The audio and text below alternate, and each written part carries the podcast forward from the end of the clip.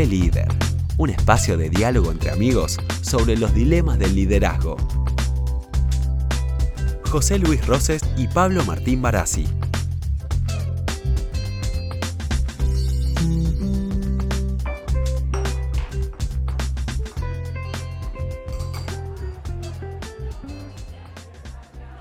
Hola José Luis, buenas tardes, ¿cómo estás?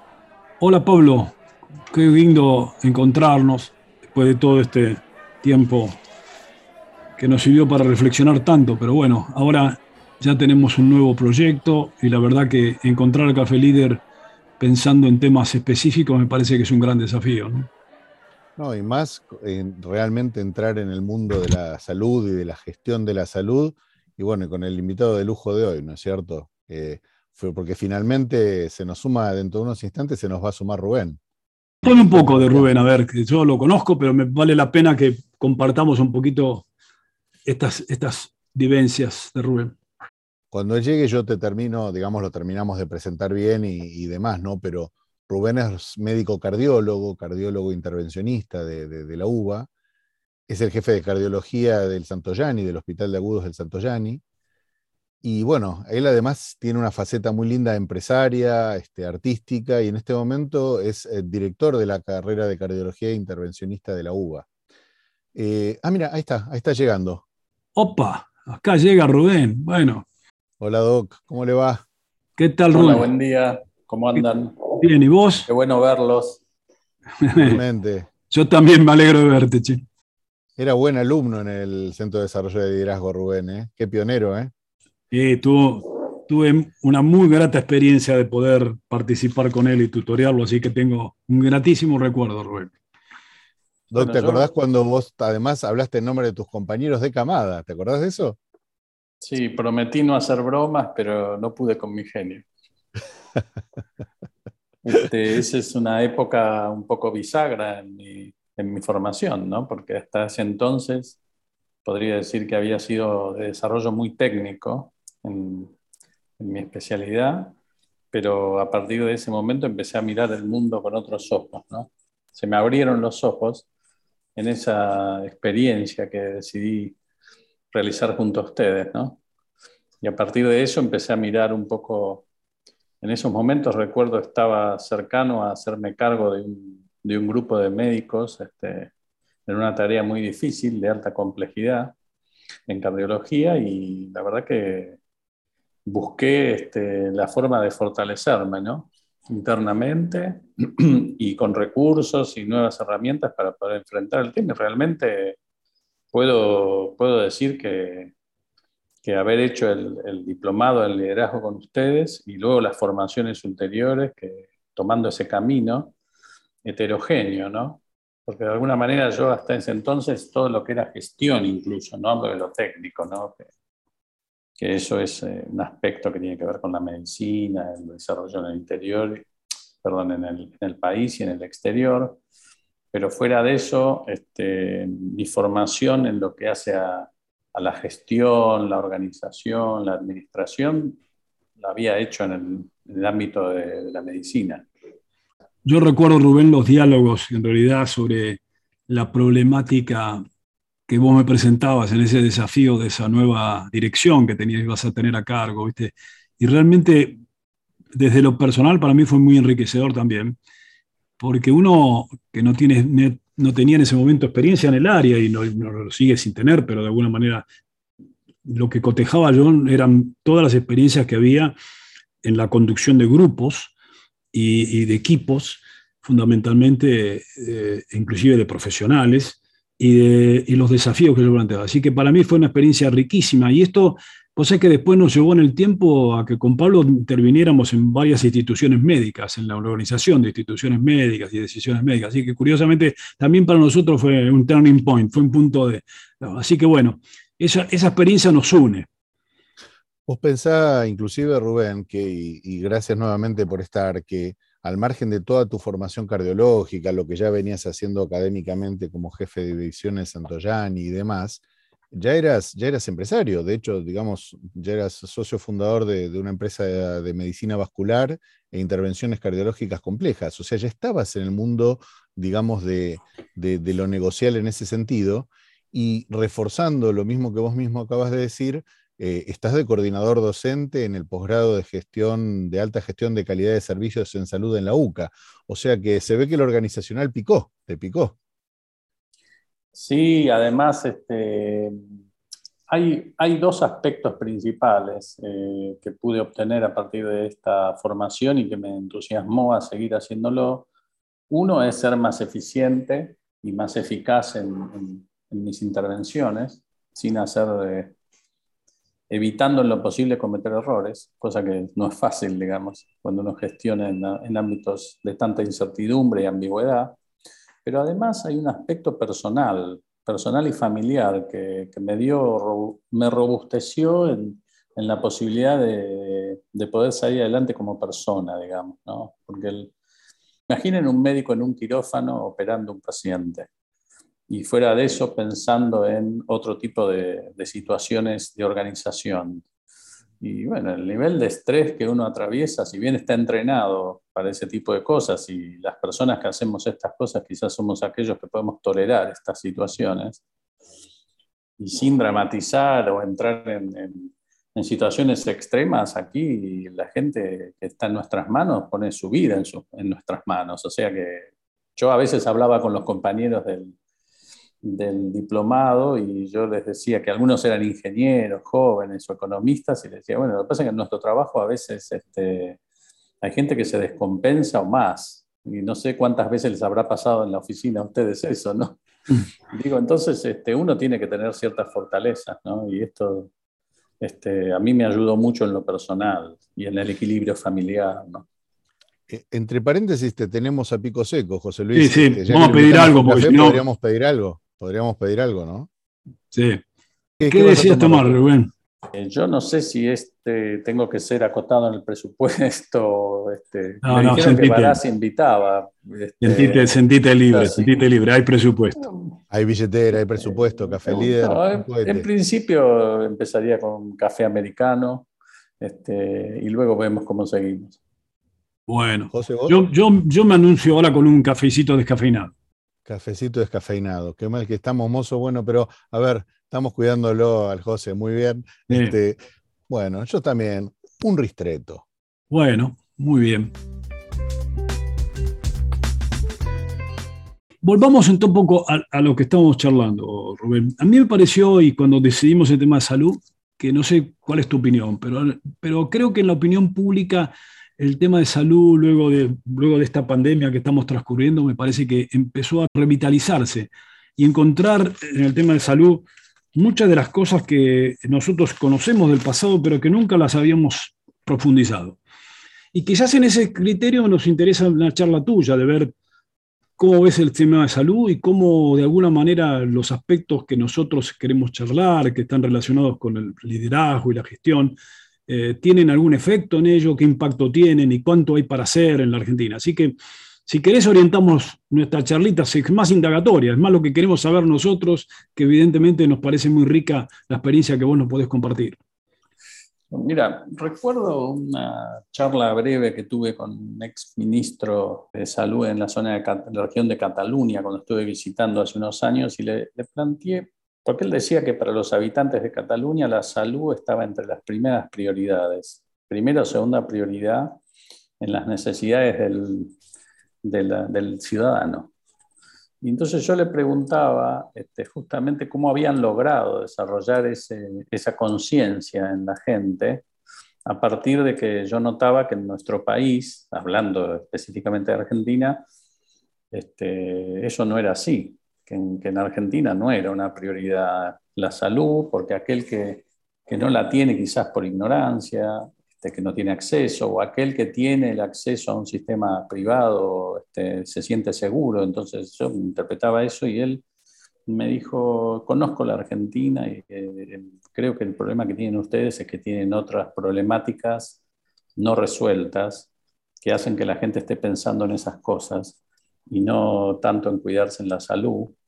que es lo que llaman, digamos, los americanos y europeos el, estado de bienestar, ¿no? De tanto se habla de eso ahora en términos también económicos, de alguna manera, y ese, ya no se habla tanto de salud, de enfermedad o de, o de, no tener enfermedad, sino un estado de bienestar que incorpora ya otros elementos.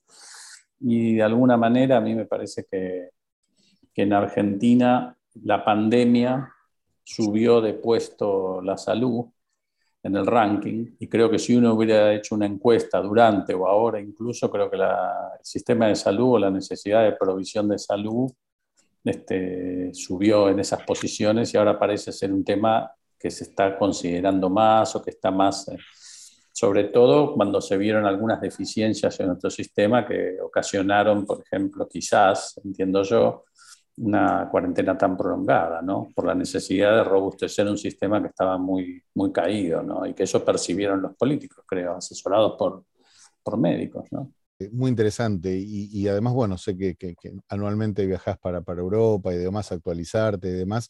¿Qué, qué, otra cosa ves que cambió? Este, y, y, no solamente que cambió, sino que ves, digamos, las diferencias este, aquí, por ejemplo, entre lo que es público, privado, Disculpame que sea una pregunta tan amplia, pero tu visión nos interesa mucho, ¿no? La antinomia, o si se quiere hablar de antinomia, o esa diferencia entre lo público y privado, para nosotros en medicina lo importante es la buena medicina. Y esa se encuentra en los lugares públicos y en los lugares privados. Y la otra también, lamentablemente. Eh, la, clara diferencia de los últimos 20 años en el desarrollo del primer mundo, el mundo desarrollado con respecto a nosotros, es, se refiere a los estándares, la aplicación de estándares y la calidad, por eso yo vengo trabajando hace años en este tema, este, los estándares de calidad y la medición de estos estándares, digamos. La realidad es que cuando uno ve las instituciones en el exterior, y es verdad lo que vos decís, Pablo, yo siempre que viajo al exterior, encuentro la manera o el ratito de ir a visitar un hospital y chusmear un poco cómo hacen las cosas ellos, porque uno siempre aprende, ¿no? Y realmente una de las diferencias más grandes son los estándares. Se cumplen estos este, estándares y se busca cumplirlos, eso es costoso, requiere mucha organización, pero bueno, yo creo que este mismo problema que tiene la medicina argentina está en otras instituciones, ¿no? No es solo un tema de la salud. Ahí permíteme que un poco eh, ponga una cuña en esta conversación. Yo creo que es, cierto que está en otras áreas. Yo te diría más mi área de referencia a la educación y yo diría más, yo creo que nuestra ineficiencia en el sistema de educación está mucho más dado por la organización interna que por los propios docentes. Y yo creo que en la medicina pasa algo parecido. Yo he tenido alguna experiencia de medicina en el exterior y a mí siempre me ha impactado que la diferencia nunca la encuentro en la capacidad ni en la calidad médica, sino que la veo entre la infraestructura que hay en el proceso organizativo que hay detrás. Porque inclusive más, te, diría más, alguna experiencia que he tenido, en el país de Estados Unidos, la, experiencia de llegar al médico de por sí está primero básicamente filtrada por una serie de, de asistentes del médico y de procesos que, antes que llegue al médico. En la Argentina todo eso no ocurre. El, médico le tiene que poner el pecho, no le digo hasta dar una inyección, pero más o menos. ¿Vos ves esa, diferencia también? Porque yo quiero hacer un mérito que, digo, a mí digo, los resultados inclusive de, de la pandemia en la Argentina son criticados, analizados, pero cuando uno los mira contrastantemente contra países centrales, y me voy a referir especialmente a Estados Unidos, el índice de, sinistralidad, de muertos, no es, tan, no es tan diferente, o creo que es peor para Estados Unidos. Ahora, ¿qué es lo que pasa? Yo creo que hay algo en la organización y no en el médico. Yo creo que nuestros médicos todavía son como especie de, lo miro como una especie de, de elemento equilibrador de toda esa falta de organización. ¿Es así o me equivoco? Sí, es así, eso es a expensas de un enorme este, desgaste del profesional. Realmente el, médico en Argentina trabaja en, varias instituciones, corre de un lado para el otro, cumple tareas que exceden este, lo técnico profesional y eso se paga, como sabemos, con, este, la familia, con el estrés, con la salud. Sucede que nosotros somos herederos de, grandes maestros y profesores de la medicina. Este, y eso, digamos, aún tiene una impronta. Hay una, hay una mística en la formación de los médicos argentinos y en el trato con el paciente, que es diferente a otros países. Aquí un médico te atiende y te escucha y te acompaña. Y esto, digo, conocemos ejemplos que no son así, pero la generalidad de las, de las veces ocurre.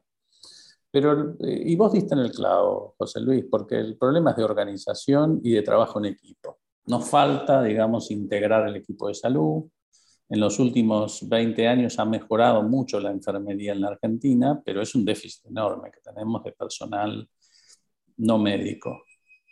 te digo, es, ese punto, Rubén, ese punto, eh, los médicos, ¿cómo, lo, ¿cómo, los ves, digamos, en términos de justamente de interdisciplinariedad, de trabajo en equipo, de realmente estar centrado en, en esa parte, digamos, invisible, pero que es la que marca la diferencia?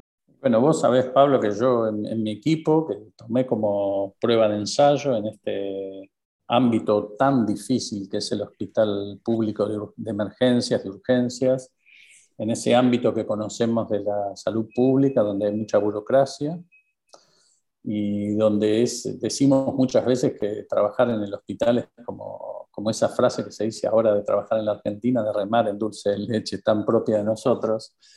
Este, he trabajado mucho en estos 10 años que llego a cargo de un poco más de 10 años en esta función, en formar equipos, en la transversalidad, en el liderazgo más democrático, este, en el liderazgo en algún aspecto compartido y en la formación de la gente. ¿Conoces a alguno de los médicos que trabajan con nosotros, que los se los he mandado a formarse con ustedes en otros lugares? Este, bueno, para mí la transformación eh, la tenemos que hacer desde pequeños núcleos y luego transmitirla a otros. Y en ese sentido hay que tener una mirada muy amplia, mucha paciencia, esto es un proceso lento, es transformador. Este, los médicos yo los veo sufrir mucho. Vos sabés que la vocación termina siendo una soga al cuello, porque con este concepto de la vocación la gente termina ahorcada muchas veces en la dificultad de decir este, cómo hago con esta profesión que en cierta forma es ingrata.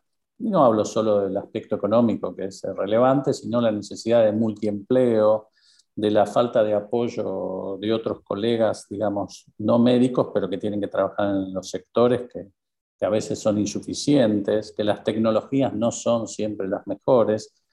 Por ejemplo, no poder ofrecerle a un paciente la mejor, el mejor tratamiento en tiempo y forma, produce un estrés en el médico también. No es solo el paciente el que se, es el que se desgasta. Cuando uno ve que el paciente no tiene la oportunidad porque el financiador no se lo quiere dar, porque no tiene financiamiento, porque los elementos no están, bueno, las cosas que pasan en la Argentina, en los ferrocarriles, en distintos lugares, el protagonista también sufre, aunque no lo diga, yo los veo entrar al hospital con una enorme vocación y entusiasmo. Y a mí me dicen, motiven a los médicos. Vienen motivados, si no, no vendrían. Lo que tengo que hacer yo todos los días es tratar de que no se desmotiven, que no la pierdan tan rápido la motivación y que se vayan con la frente alta, porque hacen un trabajo enorme y sin embargo, como siempre, quedan un poco este, digamos, con la posibilidad o con la imposibilidad de ofrecer todo lo que quieren, por ese grado de desorganización, porque a veces los recursos se invierten pero no llegan. Ustedes, no quiero ahondar en eso. Conocen esas temáticas. Sí, y ahí uno, Rubén, también piensa en este, en este desequilibrio que hay entre el sacrificio médico, sus compensaciones, el equilibrio, y también pienso que en algún momento eh, nosotros en las áreas organizativas siempre hemos generado una especie de paradigma, que es eh, un paradigma que no, no vale plantearlo acá, pero es el paradigma del cliente en el centro. ¿no? Pero en, realidad, a veces yo me pienso, y uno lo hace más como paciente, digo, me parece que a, veces la, la, salud o, o el sistema de salud que existe en Argentina descentra todo en el, en el, paciente. El paciente no está en el medio, el paciente muchas veces es una variable de ajuste.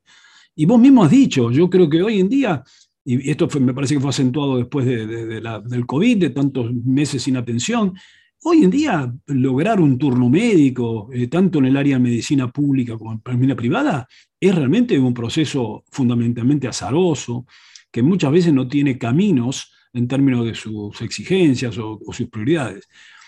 Pero no sé si esta es una apreciación muy personal o si es algo que se conversa dentro del ambiente médico, pero la pregunta que, que el paciente sea el centro, yo creo que esto es, un, es un, hecho organizativo, pero no sé si esto se refleja en, realidad en la práctica.